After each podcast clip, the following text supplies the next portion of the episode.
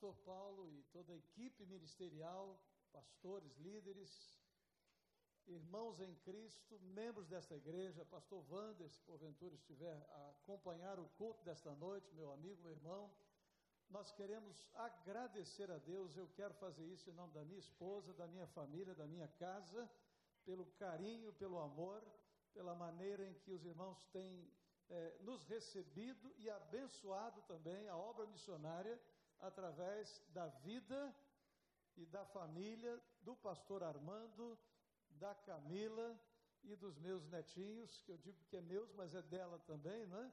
Os nossos queridos netinhos, o Davizinho e a Aninha, a Ana Júlia, nossos queridos, que amanhã viajam e vão assumir o grande desafio para eles do campo missionário, que sai do aprendizado, vão para o fronte lá em Metz, é uma cidade ao nordeste da, da, da, França, bem perto da Alemanha, por ali, perto de Luxemburgo, e lá já existe um templo, já existem alguns irmãos que se reúnem, há uma igreja pequena e que precisa ser restaurada, levantada, levada ao crescimento e só pelo poder de Deus e das orações desta igreja. Obrigado pelo carinho, obrigado pelas ofertas, obrigado pelo amor. Eu quero estender isso a toda a igreja, porque os irmãos têm abençoado-nos.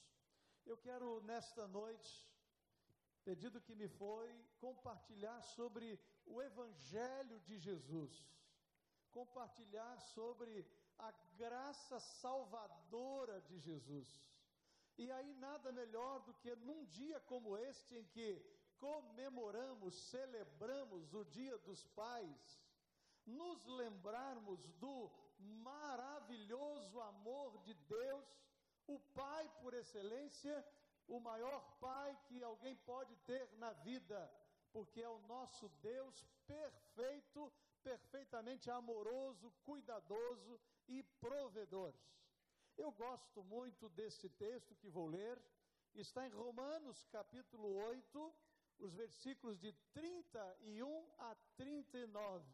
Eu quero crer que se você já congrega numa igreja evangélica, se você frequenta esta igreja ou outra igreja evangélica, você provavelmente já tenha se deparado com esta passagem da Bíblia que retrata o amor maravilhoso, especial de Deus, ao, para o qual eu lhe convido a experimentar, e se você já o fez, se você já é de Jesus, que você reavalie o seu coração, reavalie a sua fé, de tal maneira que você se deixe envolver de uma maneira maravilhosa pelo amor do Pai, pelo amor de Deus.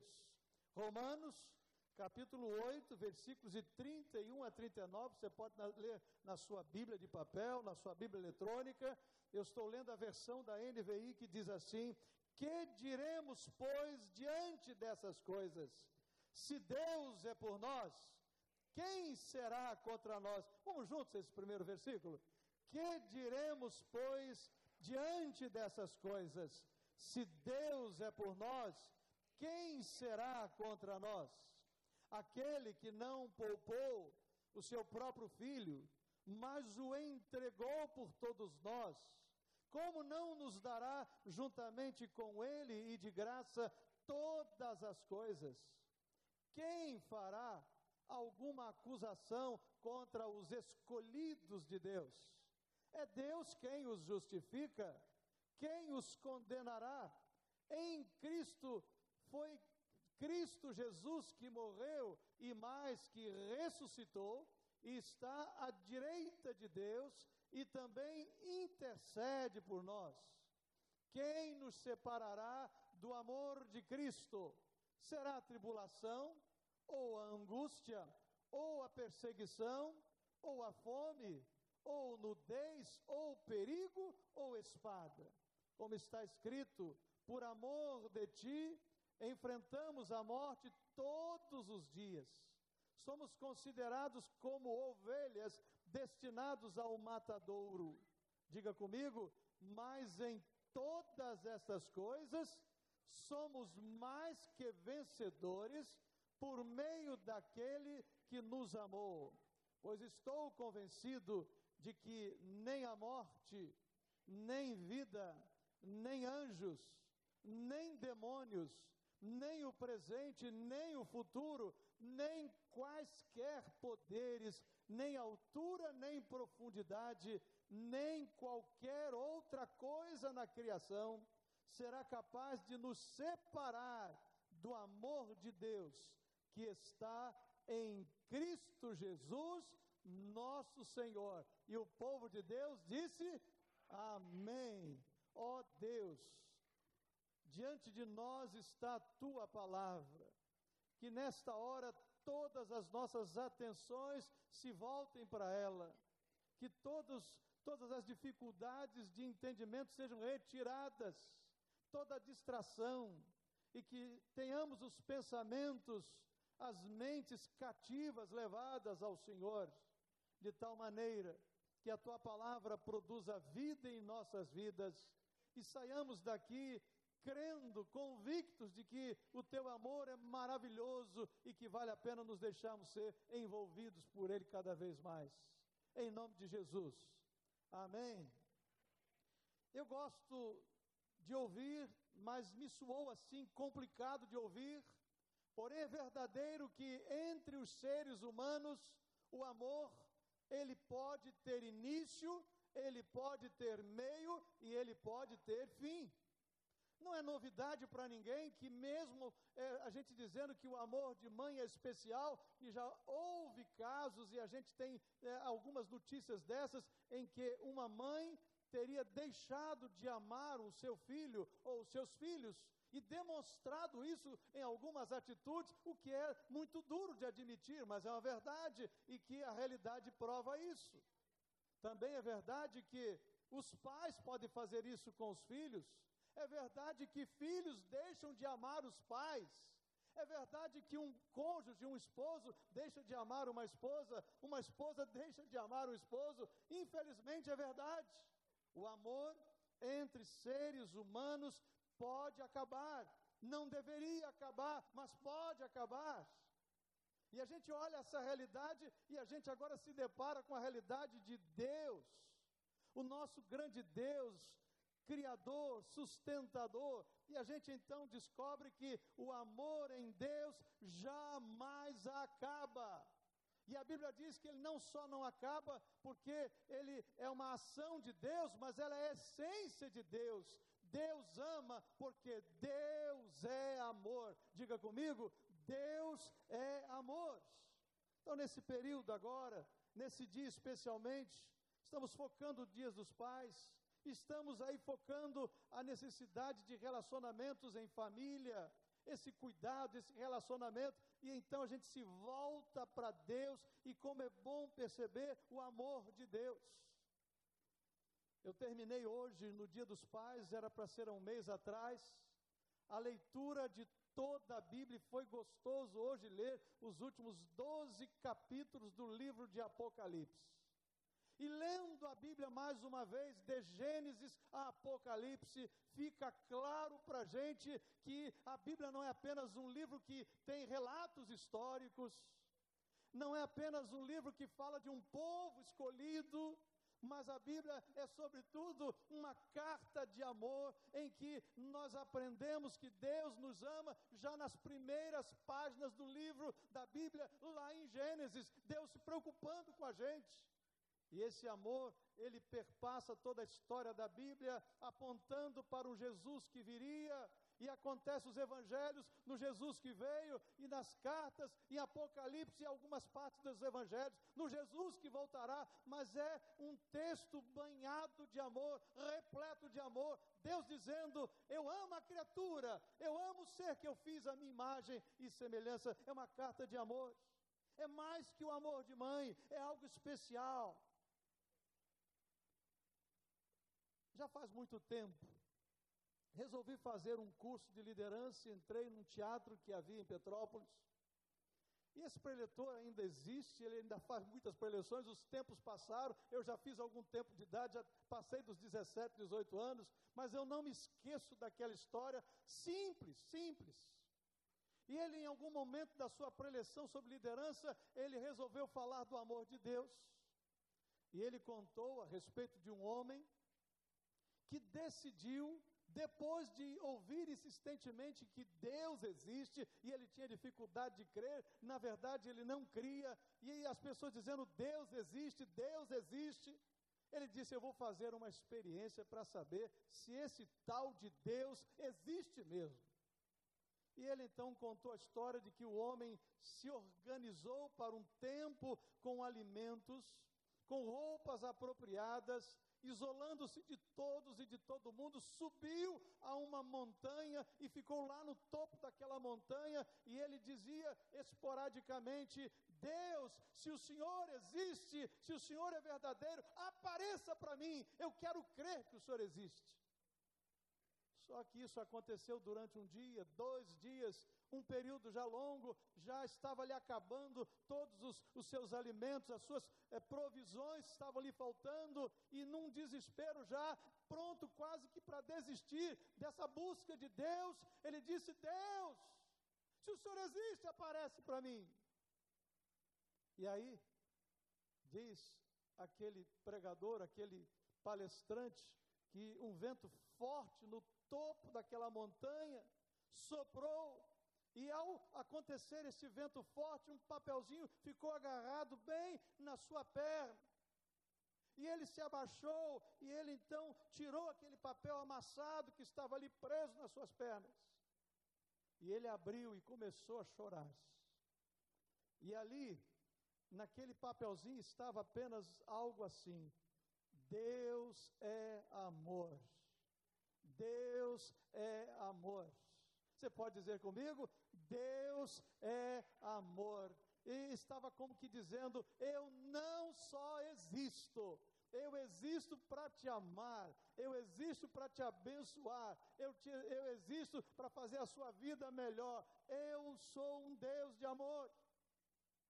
Então, nessa noite, eu quero desafiar aos meus irmãos em Cristo a viverem esse momento esquisito que vive o nosso Brasil, porque é um momento esquisito, a gente todos os dias acorda com notícias estranhas, a gente é, está sendo aí exprimido com tantas coisas que a gente não tem nenhum controle, nesse momento onde as circunstâncias querem ditar as regras do coração da gente, da vida da gente, eu lhes desafio, meus irmãos em Cristo, aqui nesta noite, refaçam realmente a sua convicção de que o amor de Deus na sua vida há de fazê-lo feliz e passar por esse tempo.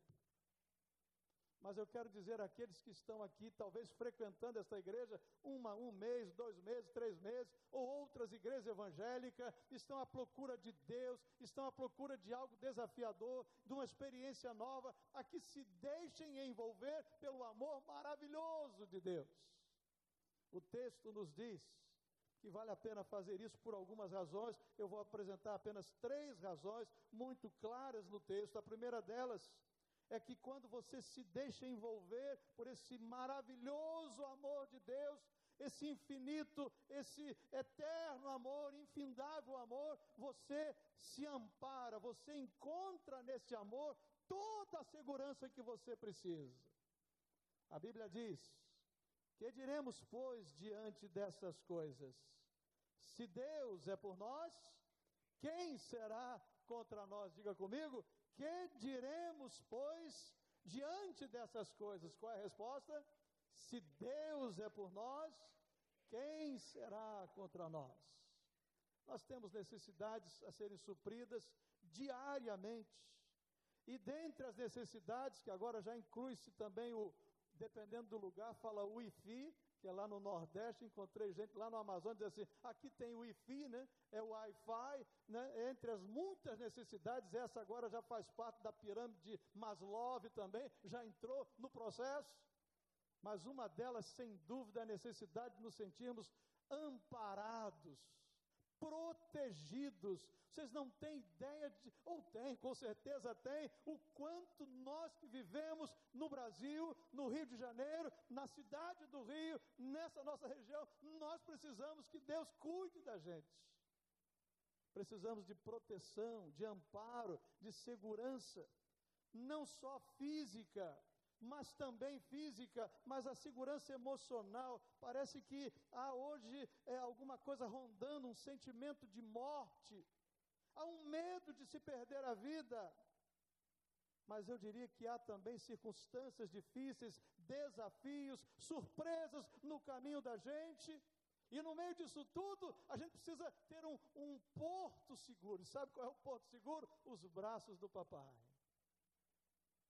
A gente pode dormir hoje preocupado, mas acordar amanhã tranquilos, seguros, porque o amor de Deus é, na nossa vida, nós nos deixarmos envolver pelo amor de Deus, faz com que a gente durma e acorde e encare uma segunda-feira, não dizendo que, oxa, mais uma segunda-feira, não mais uma bênção, mais um dia para viver. Que privilégio! O Senhor está comigo. O amor de Deus me dá garantias e segurança.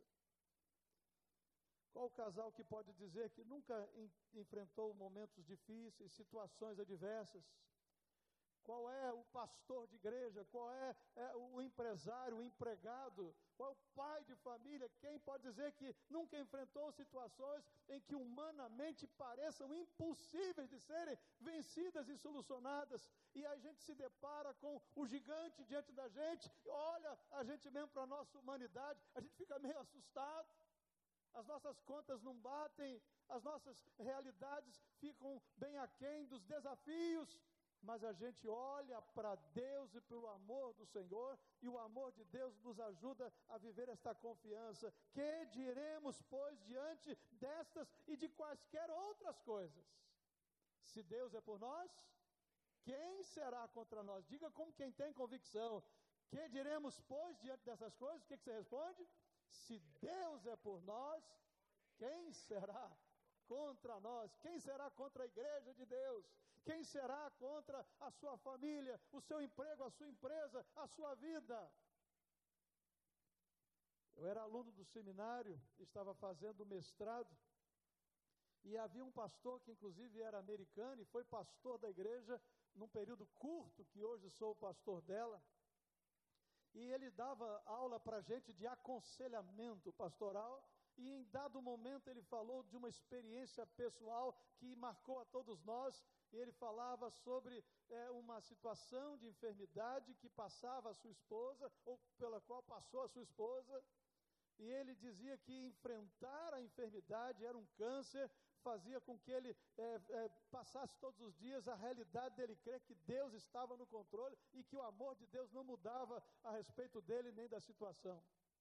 Então ele dormia, acordava e ele apoiava a sua esposa e ele repetia para ele mesmo: Eu sei que Deus nos ama, eu sei que Deus me ama, eu sei que Deus a ama. Pela graça e bondade de Deus, ela foi curada tempos depois dessa enfermidade, mas ele disse: todo o tempo, o que nos abençoou, o que nos manteve de pé, foi a certeza de que Deus nos ama todo o tempo. Meus queridos, é essa garantia Algumas vezes, aparentemente, parece que estamos perdendo. Aparentemente, parece que estamos é, perdendo uma batalha, estamos perdendo espaços. Mas eu posso dizer a você que, mesmo que haja algumas batalhas perdidas, a vitória plena é nossa. A Bíblia diz claramente que nós somos vencedores, nós somos mais do que vencedores. Você crê que essa palavra é para a sua vida essa noite? que você não é só vencedor, mas em Cristo, independente do que possa lhe acontecer, você é mais do que vencedor. Quantos creem? Levante a sua mão assim. Glória a Deus. Então diga para você mesmo: eu sei que em Cristo eu sou mais do que vencedor. Diga comigo: eu sei que em Cristo eu sou mais do que vencedor. Não é só vencedor, é mais do que vencedor. Eu não fui tantas vezes a Israel, Alguns aqui já foram muitas, muitas vezes e outras mais do que eu, mas eu tinha uma curiosidade porque eu ouvia falar que o Mar Morto era muito salgado e que as pessoas ali podiam fazer o que fosse que não morria afogado. Eu falei, eu vou entrar nesse trem, como diz os mineiros, vou entrar nesse trem, né? E quando cheguei lá, uma, dificuldade, aquela lama, aquele negócio esquisito, né?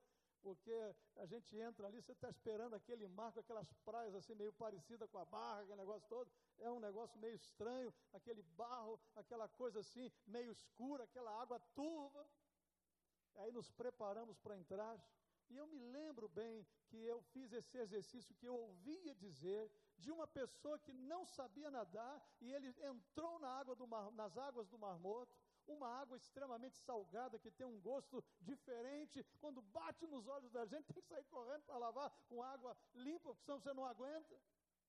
E a pessoa não sabia nadar e de repente ela ficou desesperada e começou a bater braço, bater perna. Eu imagino aquelas águas ardendo nos seus olhos e alguém gritava ali perto: Fique quieto que você boia, fique quieto que você boia, não se bata mais, senão você afunda.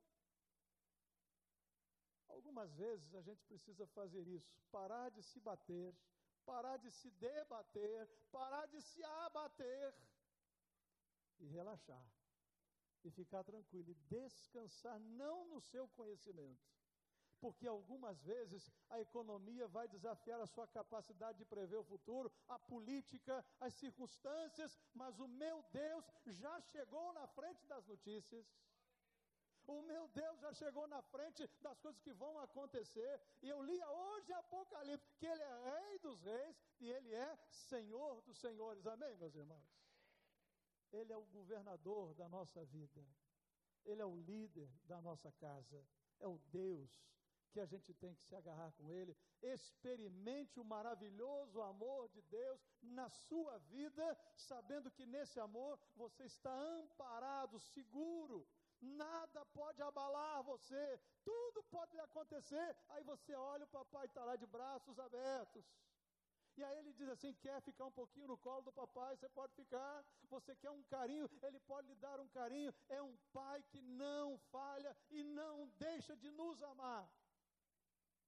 Em segundo lugar, eu lhe desafio a envolver nesse amor, nesse relacionamento de amor com Deus, se deixar envolver pelo amor de Deus, porque nele você pode experimentar e conhecer, vejam bem, toda a bondade de Deus. Olha, eu digo para você que eu, eu, sou até bonzinho. Tá? Eu sou aquela pessoa que ah, o pastor é bonzinho. Né? Ele é um pai bonzinho, um marido bonzinho. Mas no meio do meu bonzinho tem um monte de coisa ruimzinha. Porque eu não consigo ser bonzinho o tempo todo.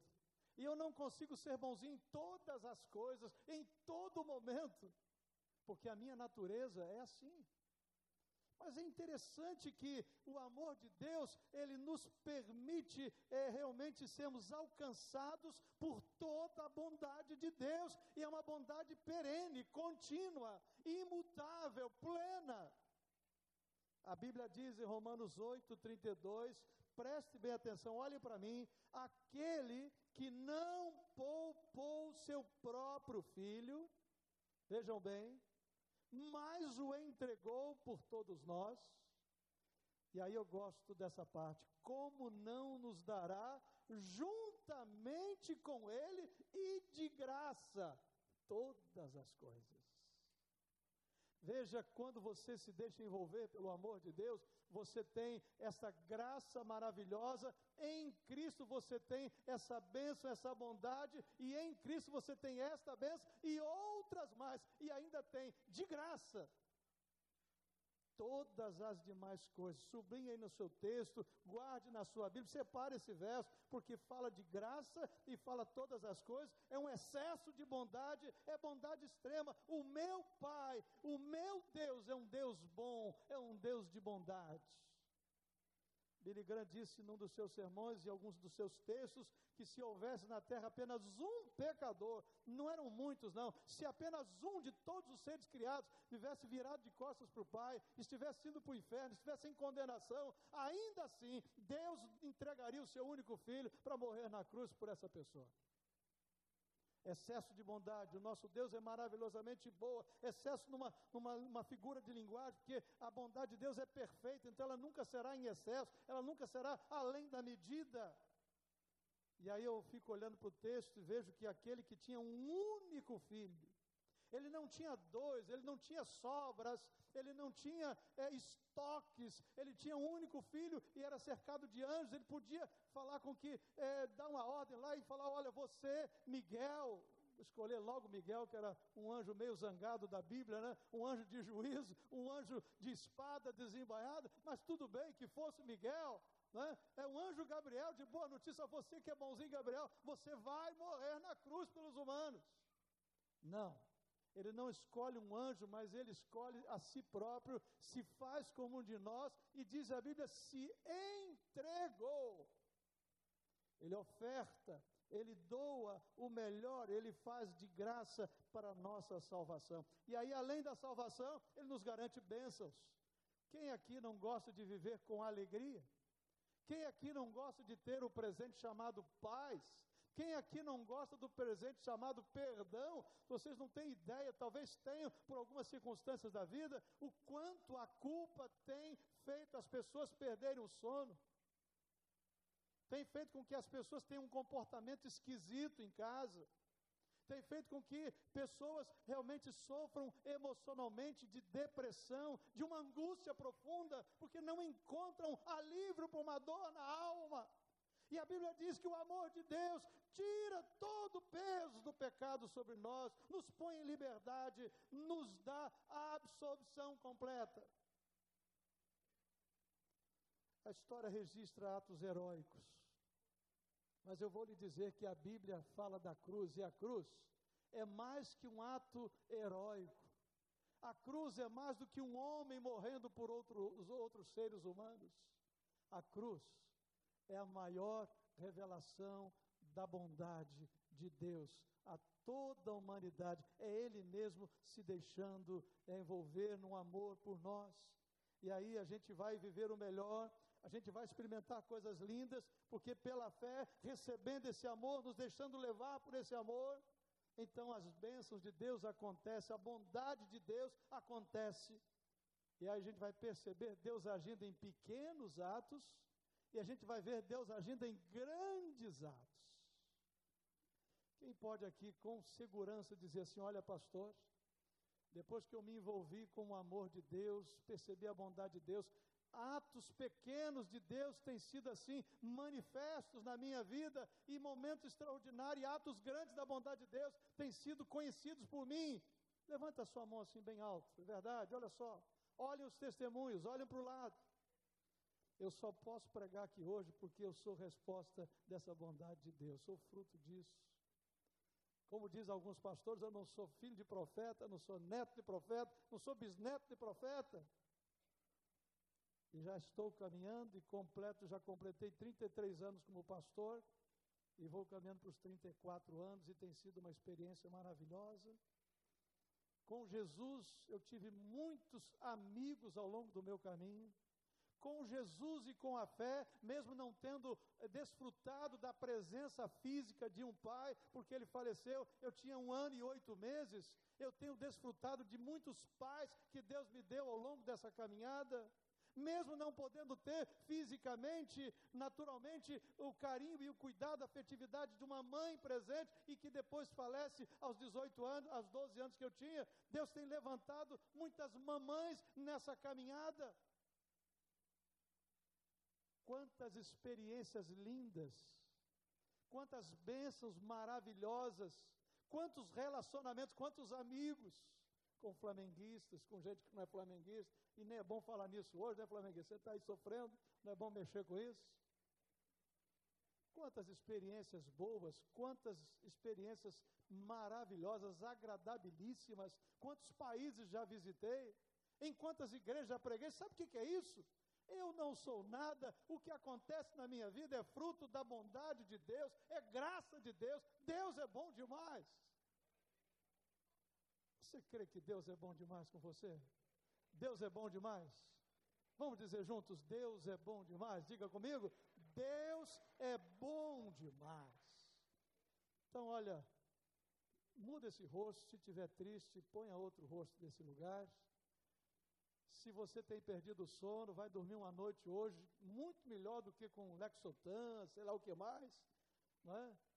Você vai dormir uma noite hoje confiante, tranquilo, descansando nos ternos braços do Pai, porque nele, no amor dele, você experimenta tudo de bom. Tudo de bom. Em terceiro e último lugar, o texto me permite dizer que quando você se abre e diz assim, Pai, inunda a minha vida com teu amor, e eu quero me envolver com teu amor, sabe o que acontece? Nós já, já, já percebemos claramente que existem coisas extraordinárias que estão acontecendo. Eu tenho segurança, eu tenho bondade, mas eu tenho também benefícios e benefícios que eu preciso deles benefícios que eu não posso abrir mão deles, porque eles fazem parte da minha vida diária. E aí eu leio Romanos 8,37, e você sabe de cor, não sei se nessa versão ou noutra, mas diz: Mas em todas essas coisas somos mais que vencedores por meio daquele que nos amou. Então, bem forte, bonito comigo. Mas em todas estas coisas somos mais que vencedores por meio daquele que nos amou. E aqui não se fala só de coisa temporal, material, mas está incluso aqui também coisas materiais, realidade temporária. Então, os benefícios de Deus na minha vida, as bênçãos, as benesses desse amor, envolve minha vida material, sim. Minha vida temporal, sim, porque é graça, é bondade, é misericórdia de Deus mas o texto fala de coisas duradouras, de coisas eternas, de coisas que não tem como você comprar, não tem como encontrar no supermercado, nos shoppings da Barra e do Recreio, não tem como você achar em nenhum lugar, não tem como você importar de outra pessoa, só Deus poderia te dar e só Deus nos dá por amor. Que coisas são essas? O amor de Deus nos põe em justificação. O que, que quer dizer isso? Você tinha uma penalidade que você tinha que cumprir. Porque eu e você nascemos pecadores, diz a Bíblia, depois nos tornamos pecadores por pecarmos, e a Bíblia diz que o salário do pecado é a morte. Mas a Bíblia não para aí, diz: Mas o dom, o presente gratuito de Deus é a vida eterna em Cristo Jesus, nosso Senhor. Então ele olha para você que tem diante de você um rótulo, está condenado, ele troca aquele rótulo e põe assim: Está absolvido no meu filho Jesus Cristo. Amém, meus irmãos? Absolvição não há mais condenação eterna, ninguém pode mais nos condenar, nenhuma situação nos condena, e a pergunta do texto é: quem nos condenará?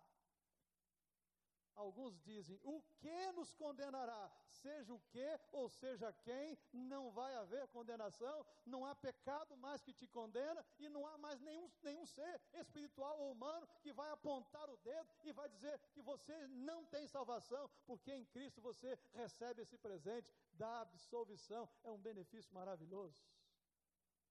E o texto diz que em Cristo nós somos então absolvidos, não é temporariamente não é provisoriamente, mas nós somos absolvidos completamente, não tem mais que recorrer à segunda instância ou à terceira instância, a um novo júri. Não, em Cristo a sentença de absolvição é única e é completa e é final, em nome de Jesus, amém? É bênção de Deus. E aí o texto diz que nós temos garantias eternas. E essas garantias nos são dadas pelo amor. E o texto nos pergunta: quem nos separará do amor de Cristo? Poderíamos perguntar: o que é que nos vai separar do amor de Cristo? Nada, ninguém, nenhuma circunstância, nenhuma situação. E além disso, nos põe como vitoriosos conquistadores, diz o texto, somos mais que vencedores, vejam bem, sobre a vida, sobre a morte, sobre a condenação dos pecados, sobre as circunstâncias, sobre o diabo, sobre os seus sectos, eu diria sobre quaisquer circunstâncias. Amém? Por isso, meus irmãos, glória a Deus. É o que a Bíblia diz. Eu não estou escrevendo o texto, eu estou só pondo para você em negrito porque nem a morte, nem a vida, nem anjos, nem demônios, nada nos separará do amor de Deus que está em Cristo Jesus, nosso Senhor. É benesse, é bênção, é benefício. Quantos conhecem aqui a história de Mefibosete? Conhece esse sujeito? Quantos conhecem essa história? Levante a mão. Mefibosete é um camarada que tem um nome diferente na Bíblia. Ele nasceu numa circunstâncias muito complicadas, porque o seu pai, Jonatas, morreu, o seu avô também morreu, perseguia Davi. E aí, nessa situação, nessa situação, a esposa de Jonatas estava grávida, ela deu à luz a um, a um menino, e esse menino, naquele momento ali, acabou nascendo de uma forma estranha, ficou com defeitos físicos. Ele, numa linguagem atual, ele tinha deficiências físicas notórias, visíveis. E aí, como era costume, havia um medo muito grande quando um rei assumisse o reinado, porque o costume era um rei assumir, e quando o rei assumia, a primeira coisa que ele tentava descobrir se tinha algum possível herdeiro do trono anterior.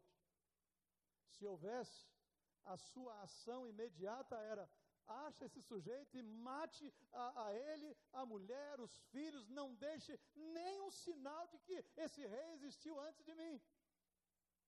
E aí Mefibosete estava lá no seu cantinho, vivendo a sua vida, sabendo da sua realidade, de alguma forma sobre um julgamento já traçado pela história dos reis, já tinha na sua testa, está condenado à morte, não tem mais direito a nada, nem a vida. E aí um dia ele recebe uma comitiva em casa, vindos da parte, aquele, aquele grupo de pessoas vindos lá da parte de Davi, e perguntando onde é que mora o, o tal de Mefibosete aí acharam a casa dele, o encontraram e disseram: O rei quer falar com você, arruma você, sua família, tudo que você tem e vamos lá para o palácio, porque o rei hoje quer falar com você. Você já imaginou como aquele camarada devia estar com as perninhas dele tremendo de medo? Assustado. É hoje. A minha vida acabou. Não há mais história para contar. Não ficará mais descendência minha sobre a terra. Eu não tenho como escapar de um rei. E aí, quando ele chega lá no palácio, sabe qual é a notícia que ele recebe? Mefibosete, você vai ter uma porção de terra, mas uma boa porção. Você vai ficar lá com a sua família, você vai receber empregados para ajudar você. Você vai ter comida, você vai ter fartura e outra coisa, aquele lugar ali na mesa, onde eu sento com a minha família, você vai sentar-se também naquela mesa. Sabe o que que Davi nos diz? Deus é amor. Porque a sua história e a minha são as mesmas, ou a mesma história de Mefibosete. Nós deveríamos ter a nossa descendência erradicada, porque nós escolhemos viver do nosso jeito, fazer da vida o que a gente quis fazer. Nós escolhemos nos virar de costas para Deus e Deus, ao invés de nos destituir de vez da Sua presença, Ele nos dá uma única e possível chance de sentarmos à mesa com Ele, sermos chamados de filhos dEle, filhos amados do Pai. A minha leitura desse texto é que Deus estava dizendo quando Davi agiu assim com Mefibosete, o que ele está dizendo agora em Romanos, de que em Cristo estamos justificados, em Cristo estamos absolvidos, em Cristo vamos morar no céu com Ele, em Cristo somos mais do que vencedores sobre todas as realidades da vida. É isso que eu vejo. Diante disso tudo, eu quero terminar, eu quero fechar essa reflexão pensando em algumas coisas. Na vida pessoal, na vida familiar, nós podemos viver e podemos experimentar esse maravilhoso amor de Deus. Eu louvo a Deus porque vocês aqui não têm nenhuma necessidade de saberem, mas é, eu gostaria de dizer para vocês, aos meus 15 anos de idade, num porão de uma casa, porque lá em Petrópolis, uma região de montanhas, morros. As casas são construídas e muitas vezes você tem a casa no nível normal do, do, do terreno, mas você tem a parte de baixo. Aqui é muito comum você ter o sótão, lá tinha o porão. E ali se faziam as casinhas mais simples, era um lugar onde muitas vezes se tinha assim, quarto, sala, cozinha, banheiro, só para ocupar o espaço que ficava vazio. Naquela casinha havia um pregador que nem pastor era, ele era um sujeito leigo, que a gente chama, e de muito pouca cultura, mas gostava de falar de Jesus.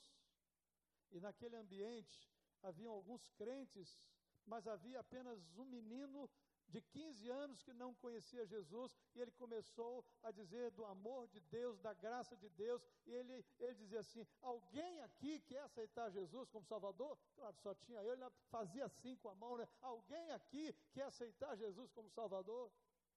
E eu louvo a Deus pela vida daquele homem chamado Durvalino, porque naquele dia, com apenas 15 anos de idade, eu tive o privilégio de me deixar ser envolvido banhado, atraído pelo amor do Pai. Tive o privilégio de mudar o rumo. Tinha alguns amigos, eu tive que andar por um outro caminho, eles não quiseram andar pelos mesmos caminhos que eu. E por essa graça maravilhosa, por esse amor, a gente pôde crescer, ser batizado, se envolver com Deus, constituir famílias, e hoje, que bênção linda! Poder estar aqui pregando e dizer obrigado porque eu tenho uma filha que está indo para o campo missionário, tenho os meus filhos na igreja. Deus tem honrado maravilhosamente, mas nada começou por mim mesmo, foi a graça, foi o amor. Eu não sei em que nível econômico você se encontra, se você é rico ou pobre. Eu não sei em que nível social você está. Você é da classe E, da classe D, C, B, ou quem sabe você é da classe A. Olha, nesse momento, com todo carinho e respeito, isso não tem importância nenhuma. Porque o que faz a sua vida ter sentido é você correr por braços do Pai e se deixar envolver por esse maravilhoso amor de Deus. Ou vocês não sabem que tem muitas pessoas multimilionárias, mas que estão quase ah, ou a ponto de tirar suas vidas e algumas delas o fazem? Porque não tem sentido na vida? Ou vocês não sabem que algumas pessoas que também não têm nenhuma cultura ou não têm nenhum dinheiro fazem a mesma coisa? O amor de Deus muda o rumo das coisas.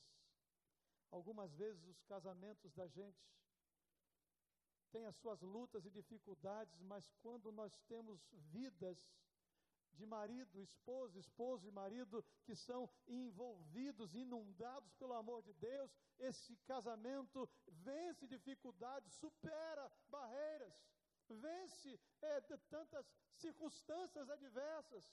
E cumpre-se nesse casamento que está na Bíblia, as muitas águas não podem apagar este amor e nem os rios afogá-los. Sabe por quê? Porque existe um triângulo amoroso na Bíblia que dá certo. E é o único permitido pelo por Deus. É o amor de Deus na sua vida, o amor de Deus na vida da sua esposa e esse amor de Deus permeando. Então são três tipos de amor: o do marido pela mulher, da mulher pelo seu marido e também o amor de Deus reinando ali, dirigindo, conduzindo, abençoando. Ah, pastor, eu preciso tanto que o meu casamento seja restaurado. Deixe-se envolver pelo amor de Deus.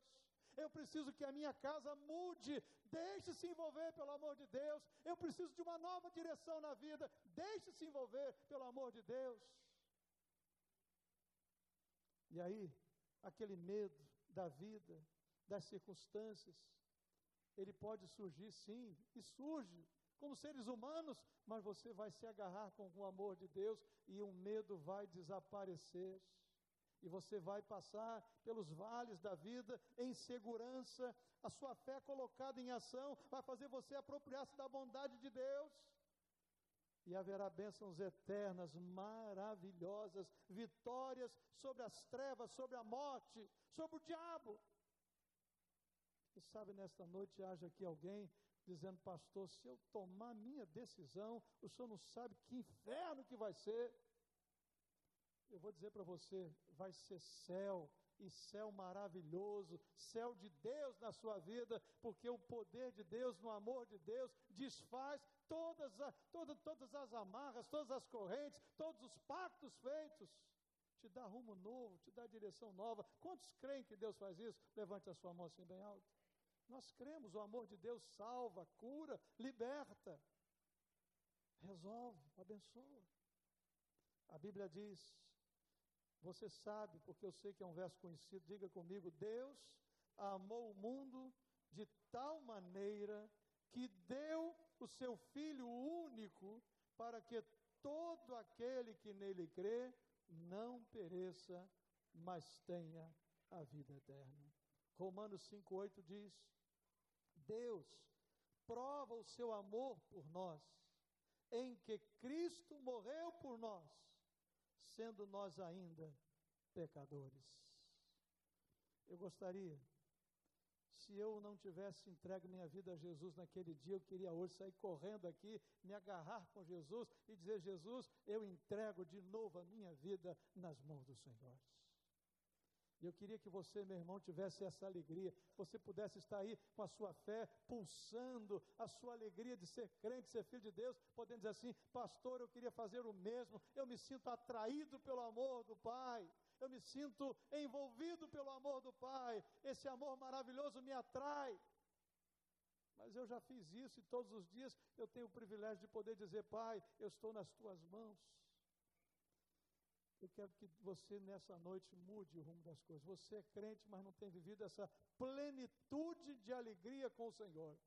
Você se converteu, mas você tem vivido meio que vacilante no seu entregar de vida e você tem dado mais lugar à dúvida do que à fé. Então, nessa noite, em nome de Jesus, refaça a sua convicção de que só Jesus é a liderança que você precisa e nada mais, e deixe a sua vida nas mãos do Senhor, descanse no Senhor. Você está afastado do Evangelho, volte para Deus. Você nunca tomou uma decisão pública nessa noite, em nome de Jesus, entregue-se a Jesus. E eu queria que você, como uma criança, corre para abraçar papai.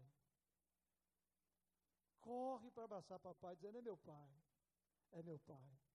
Que você corresse para os braços do Pai. Ele está de braços abertos, ele está dizendo com todas as letras: Eu te amo, eu te amo, eu te amo. Feche os seus olhos, curva a sua cabeça. E lá no seu lugar, nós vamos estar ouvindo a melodia desse louvor. Eu quero desafiá-la a fazer uma oração comigo. Eu escrevi a oração. Eu nem sempre faço isso, mas eu decidi para eu não errar nas palavras, para eu dizer, como se eu estivesse no seu lugar, aquilo que eu gostaria que você dissesse para Deus. Eu queria que você orasse comigo a oração que eu estarei dizendo aqui. Você pode fazê-la em voz alta ou para você mesmo. E eu estou convidando aqui aqueles que estão vivendo uma vida com Deus, mas duvidosa, turbulenta, insegura, incerta. Eu estou convidando você a fazer esta oração comigo eu estou convidando aquele que está afastado desse abraço do Pai, que está longe do amor de Deus, conhece a Jesus, mas não tem vivido debaixo do amor do Pai, seguindo os seus passos, alegrando o seu coração. E eu estou convidando aquele que não entregou ainda a sua vida para Jesus não importa o que você já tenha feito na vida ou deixado de fazer, quem você é ou quem você deixa de ser. Eu estou convidando, se você quer receber Jesus, se você quer entregar-se a Jesus, se você quer a liderança de Jesus na sua vida, eu quero que você ore comigo. E lá no seu lugar, ore assim: Pai amoroso, eu não quero mais viver sozinho. Eu não quero mais viver dirigindo a minha própria vida. Eu me lanço nos teus braços de amor agora.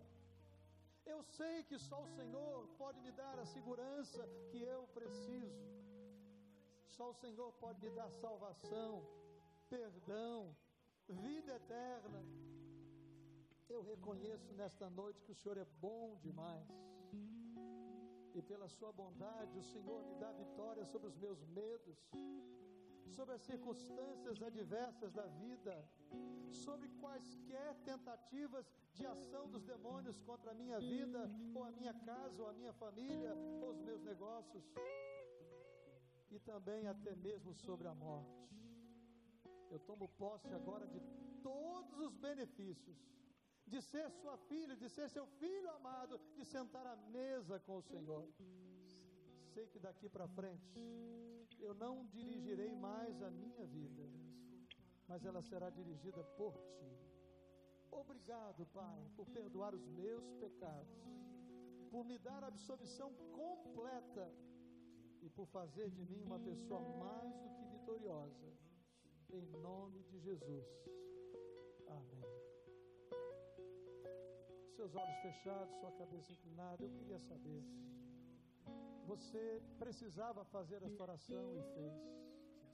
Você sentiu que esse era um momento seu de tomar uma decisão importante, pontual, especial na sua vida, como eu fizera no dia 4 de julho de 75. Você hoje precisa remarcar na sua agenda: este é o meu dia de afirmar a minha fé, este é o meu dia de voltar para Jesus, esse é o meu dia de entregar a Jesus. E você fez essa oração convicto. E você quer declarar isso, levante a sua mão onde você estiver. Eu vou estar olhando e orando por você nesse instante lá no seu lugar. Quantos aqui fizeram isso? Deus abençoe, Deus abençoe. Lá atrás, Deus abençoe. Mais alguns que eu não tenho visto aqui no meio. Deus abençoe, Deus abençoe, Deus abençoe. Lá atrás, muitas mãos. Deus abençoe, Deus abençoe. Aqui no meio, Deus abençoe. Glória a Deus pela vida, meu querido. Aqui também você. Lá atrás, aqui o Senhor. Mais alguém lá atrás, lá no meio. Deus abençoe. Mais alguém fez isso lá no seu lugar. Levante bem alto a sua mão. Glória a Deus. Eu não queria que você apenas tenha orado comigo. Eu queria agora orar por você.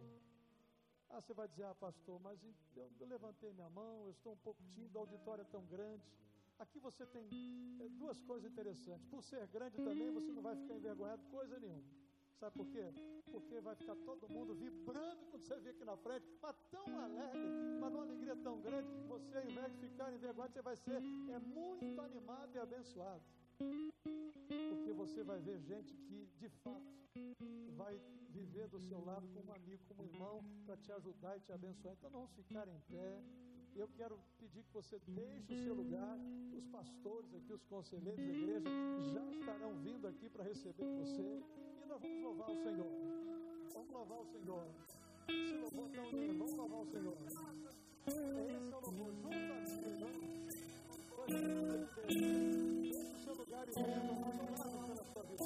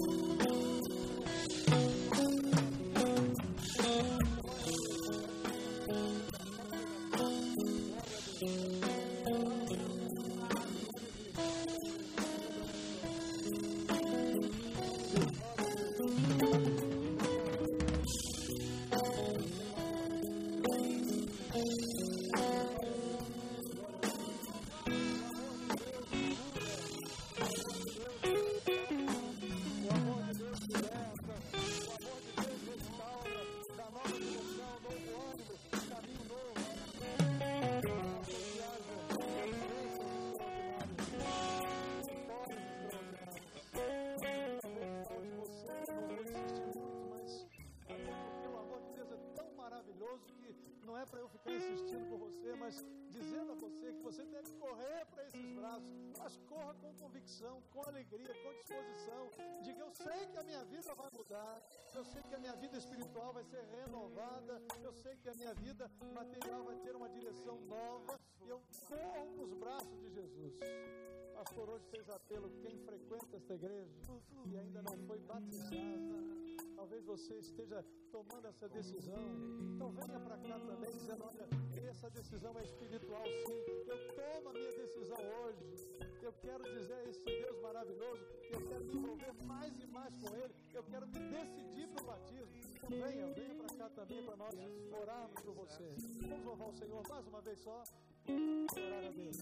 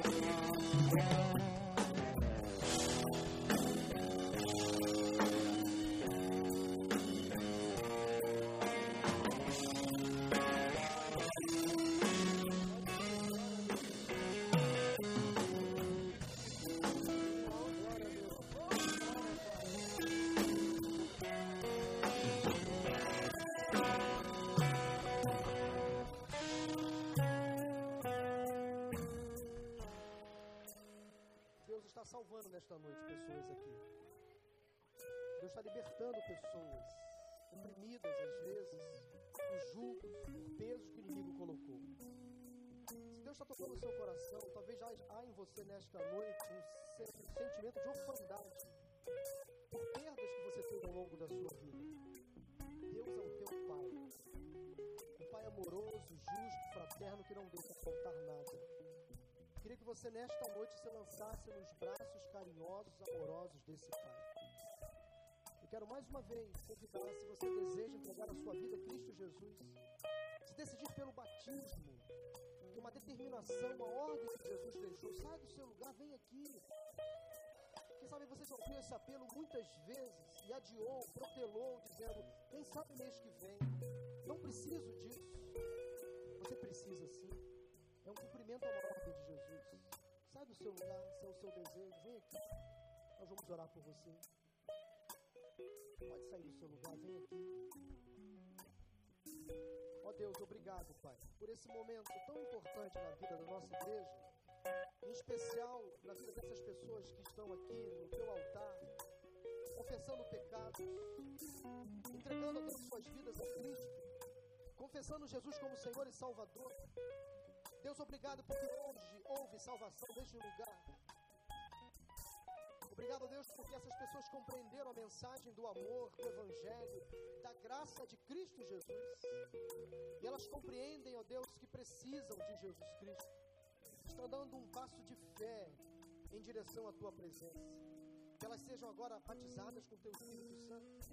Que o teu Espírito Santo as convença do pecado, da justiça e do juízo. E que esta decisão leve outras pessoas à mesma decisão. Que elas sejam usadas, ó Deus, a partir deste momento para conduzir também outras pessoas aqui.